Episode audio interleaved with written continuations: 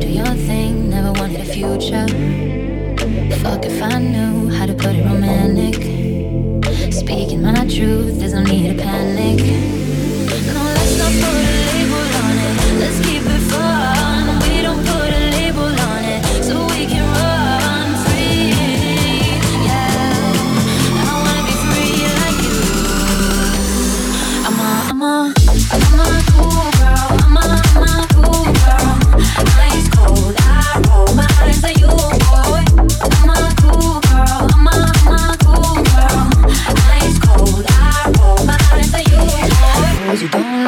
but you still wanna keep on.